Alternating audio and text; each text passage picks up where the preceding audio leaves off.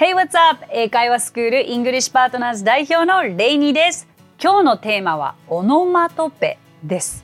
オノマトペとはワンワンやポタポタなどの動物の鳴き声や自然の音、乗り物の音、効果音のことでして表現にリアリティが生まれますので伝わりやすさも格段に変わります。今回は表現にリアリティを出す様々なオノマトペを紹介します。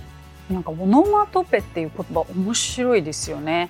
実は英語ではオノマトピアっていうそうです。私あんまりなんかこの表現を知ったのは英語を教え始めてからかなとは思ったんですけれども今回ちょっとカテゴリー別に分けて、まあ、よく日常生活で役立つのではないかなというものをいくつかピックアップしていけたらと思います。まあ、先ほど紹介で動物の鳴き声とかもあったんですけれども、まあ、これはあれですねあの保護者の方とお子さんとの間で知っていたら盛り上がる会話かもしれませんこれまあ猫の鳴き声とか犬の鳴き声とか調べていただくとすぐに出てきますのでちょっとそれはそれで調べてみてください。なんか文化の違いって面白いなって改めて思いますね。はいじゃあまず今回はそうだな。天気。もうね天気といったらね日常会話でもう世間話では当たり前についてくるものなんですよね。もうまず話すことがなければ天気の話をしておけばいいっていうぐらいも天気は大切。特にねなんかもう最近は寒くなってきました。まあこれ全然オノマトペではないですけれども。あのまあ、It's getting cold とかこれ今皆さん使いますよ。これ冬だし1月の放送じゃないですか。It's getting あ、まあ、It's getting 寒くなってきてはないかも。It's still cold ですね。まあもう春が待ち遠しいみたいな。もうこれはぜひちょっと使えるので頭に入れていただきたいのですがさあじゃあまずはザーザーからいきましょう。ザーザー。お天気に関する、えー、オノマトペでございます。まあ、ザーザーは pouring pouring という表現を使いますね。あの pour というとこう注ぐという動詞じゃないですか。そこから来ていて、こうなんかもう激しい注がれるほど激しい雨が降るようなことをザーザーですね。えー、I hear the rain pouring. I hear the rain pouring. もうザーザー雨の音が聞こえるという時にはこれを使います。あのまあ、どういう時にこういう会話になるかっていうと「えなんか雨降ってる? 」って誰かに聞かれた時に「Yeah, I hear the rain pouring」ザーザー雨降ってるの聞こえるよ。ねこれが自然に返せたら最強ですよね。はい、あとはもう日本にいるならばこの表現知っておいてください。ムシムシですね。hot and humid。えー、hot and humid。まあ暑くて蒸すという表現なんですけれども It's hot and humid in summer in Japan. It's hot and humid in summer in Japan. 日本の夏はもうムシムシする。これはぜひ覚えましょう。あと似たような表現だったらジメジメもありますね。dump, dump. えー、例えば It's damp today. It's damp today. 今日はジメジメするなですね。もうムシムシジメジメするちょっと組み合わせてみちゃいます皆さん。It's hot and humid and damp today. すごい。Hot and humid and damp today. これで皆さんムシムシジメジメするよ今日って使えます。ちょっと練習してみてください。まあちょっとお天気は一旦この辺にしておきましょうか。あとちょっと食感というか食事を食べる時に覚えてもらえたら楽しいかなと思う表現が2つほどあります。えー、日本人に限らずかな、まあ、ふわふわとかもちもちっていう表現好きじゃないですか。で意外とふわふわって何て言うんだろうって私も正直あんまり意識したことがなかったんですけれどもフラッフィーという言い方があるんですね。フラッフィーはいでこれはもともと綿毛のという意味からふわふわを指しているのであの本当にいろいろなものに対して言うことができるんですけれどもでも食べ物に対しても言うことができます。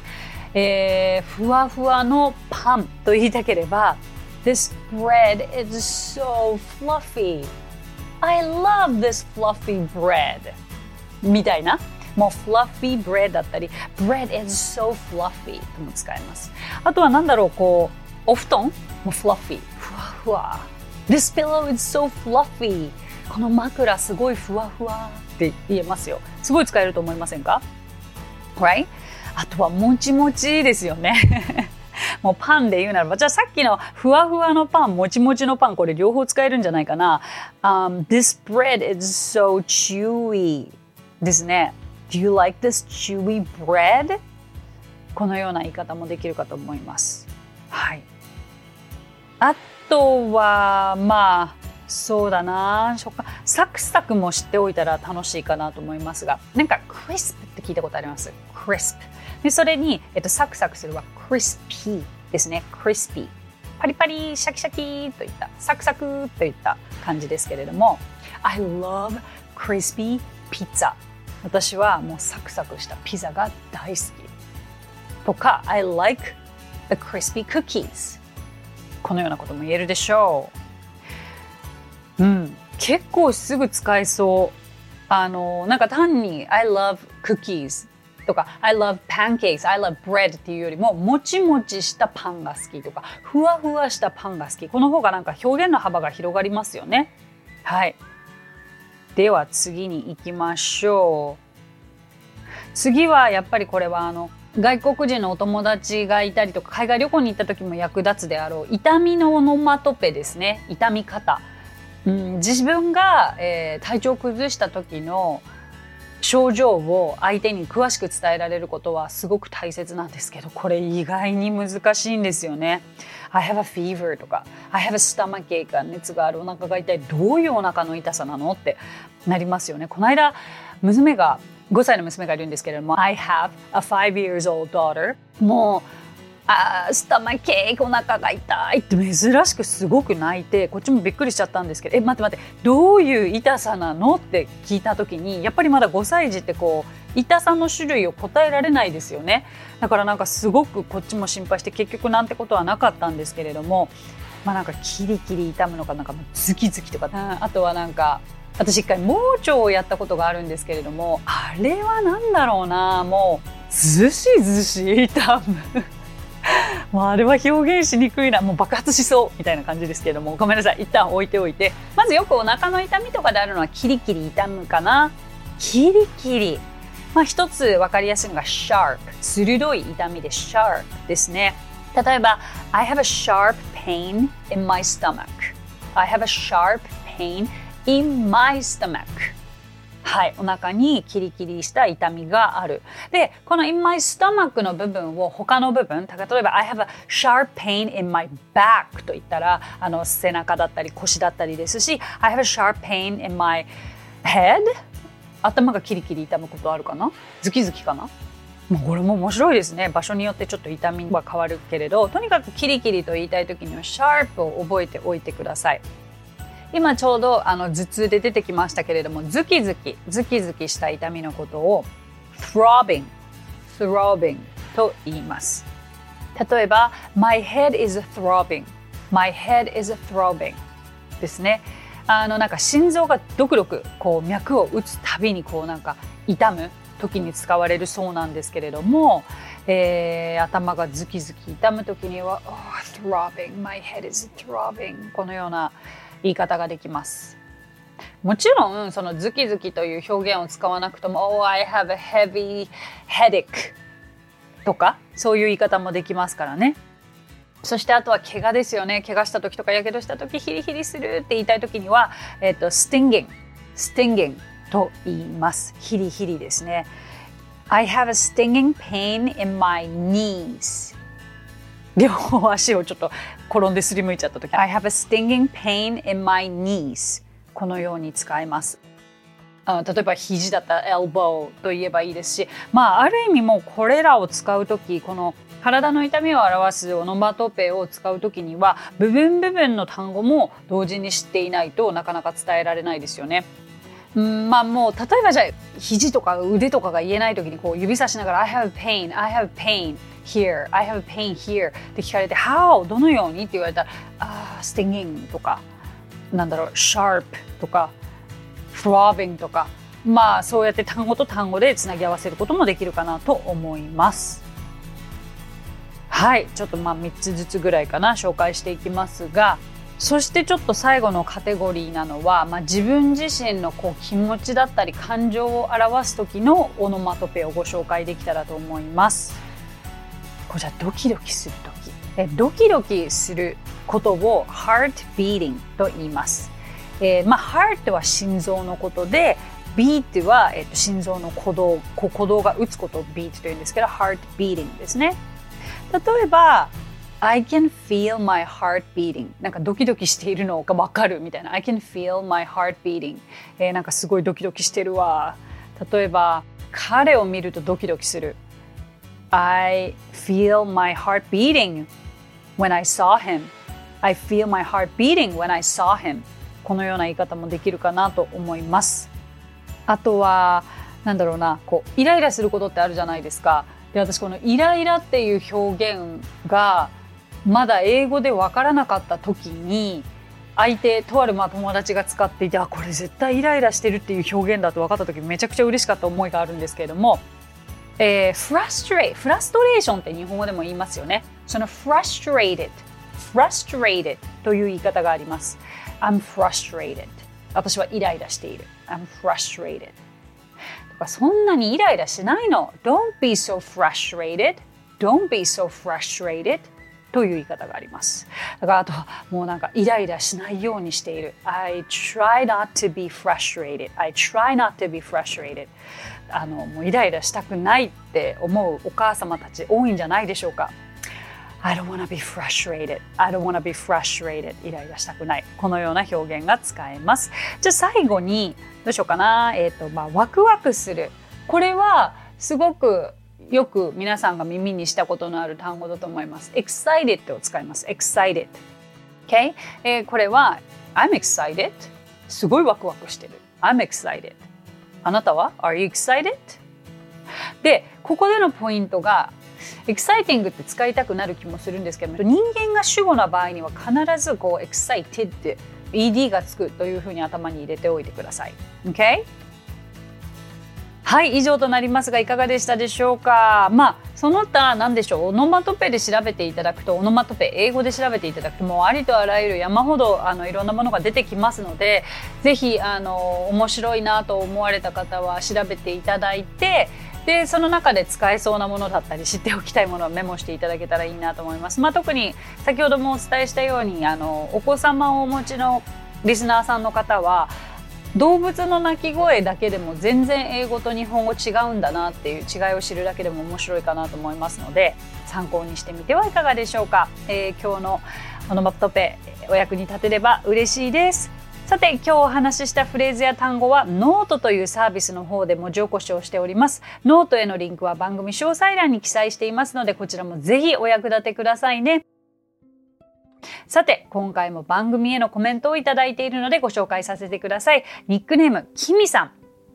はじめまして。いつも子供を学校に送り出してから仕事までの時間に家事をしながら、そして通勤しながら聞いています。レイニー先生のお話、いつも楽しくわかりやすく、英語学習のモチベーションも上がります。今のまず最初の目標は十数年前に新婚旅行先で知り合ったイギリス人のご夫婦がいるのですが彼らともっとコミュニケーションを取りたいということです。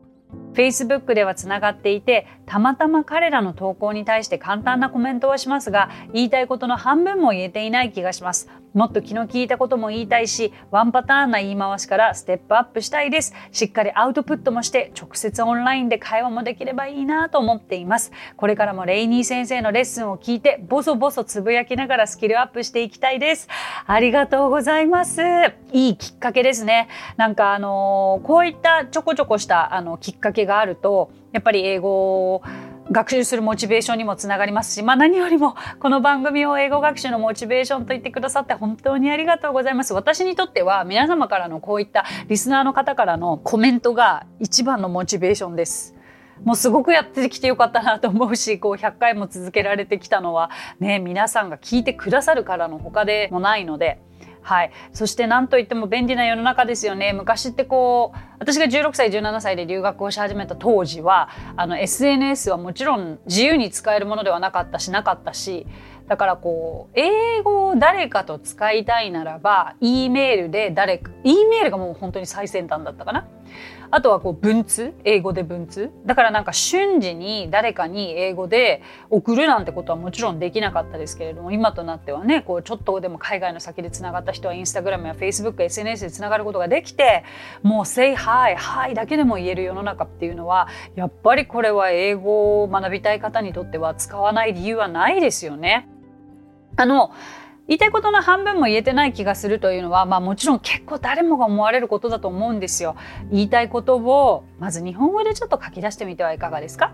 で、それを自力で英訳をしてみてください。その時に翻訳機は使わないでくださいよ。あのー、なんだろうな。大切なのは自分の力で必要な単語を調べて自分の力でその単語をどうやって組み立てれば正しい英文になるかということ苦労して考えることなんですね。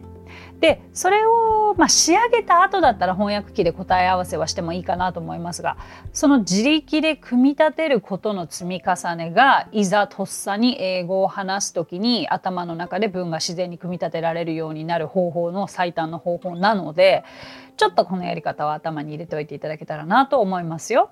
絶対できるようになりますから大丈夫です。ありがとうございました。キミさん。さてこの番組ではご感想やリクエストなどお待ちしております番組詳細欄にあるリンクよりお気軽にご投稿くださいそれでは最後に今日のあれこれイングリッシュそう、皆さん、あれこれイングリッシュでぜひ検索してみてください。あの、今度は動画でその単語とかをいろいろ説明しているものが出てきますので。OK?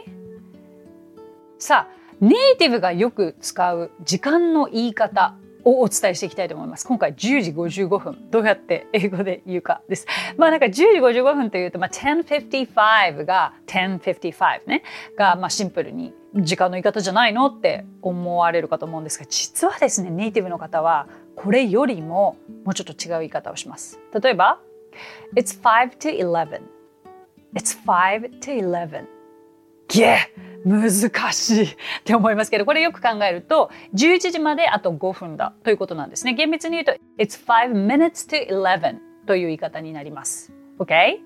えー、そして、まあ、あの1055とも言いますけれどもあとはすごいすごい極端な会話になると、まあ、今が10時台の話だとお互いが認識している場合。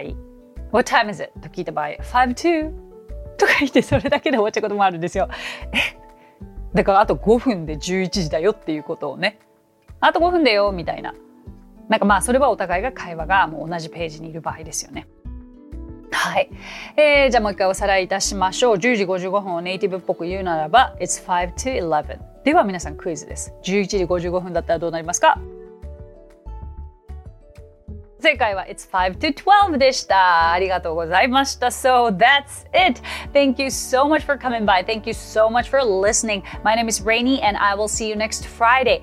えー、皆さん今日もレイニー先生の今日から役立つ英会話をお聞きくださってありがとうございました。皆様とはまた来週お目にかかりましょう。So till then, bye!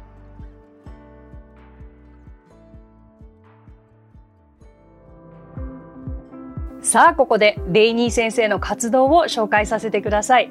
まずはレイニー先生が主催する英会話スクールイングリッシュパートナーズでは私たちと楽しく英語を身につけたいという方を大募集。